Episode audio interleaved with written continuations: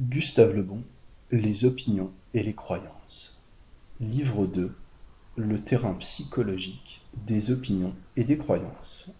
Chapitre 1 Les grands ressorts de l'activité des êtres, le plaisir et la douleur.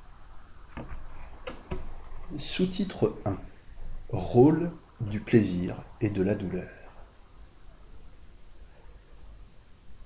Le plaisir et la douleur sont le langage de la vie organique et affective, l'expression d'équilibre satisfait ou troublé de l'organisme.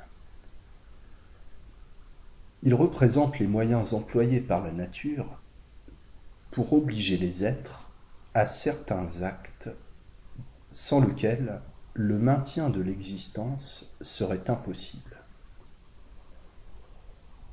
Plaisir et douleur sont donc les indices d'un état affectif antérieur. Ce sont des effets comme les symptômes pathologiques sont les conséquences d'une maladie. La faculté d'éprouver du plaisir et de la douleur constitue la sensibilité. La vie affective et psychique des êtres dépend tout entière de cette sensibilité. Le langage des organes, traduit par le plaisir et la douleur, est plus ou moins impérieux suivant les nécessités à satisfaire. Il en existe, comme la faim, qui n'attendent pas. La faim est la douleur la plus redoutée l'amour, le plaisir le plus recherché. Et l'on peut répéter, avec le grand poète Schiller,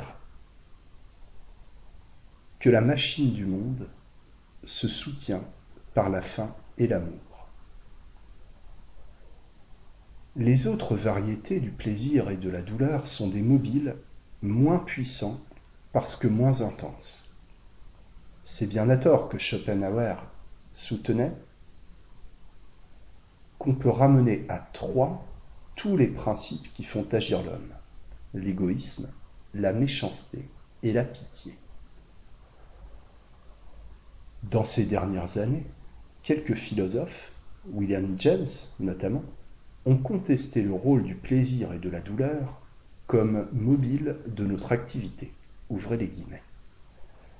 Ils n'interviennent aucunement par exemple, dit ce dernier, dans les manifestations de nos émotions. Qui fronce le sourcil pour le plaisir de froncer le sourcil? On ne respire pas pour le plaisir. Fermez les guillemets. Cette argumentation n'est pas heureuse. Certes, on ne respire pas pour le plaisir. Mais la douleur qu'entraînerait la cessation de respirer oblige rigoureusement à cette fonction. On ne fronce pas les sourcils par plaisir, mais par suite d'un mécontentement qui constitue déjà une forme de douleur.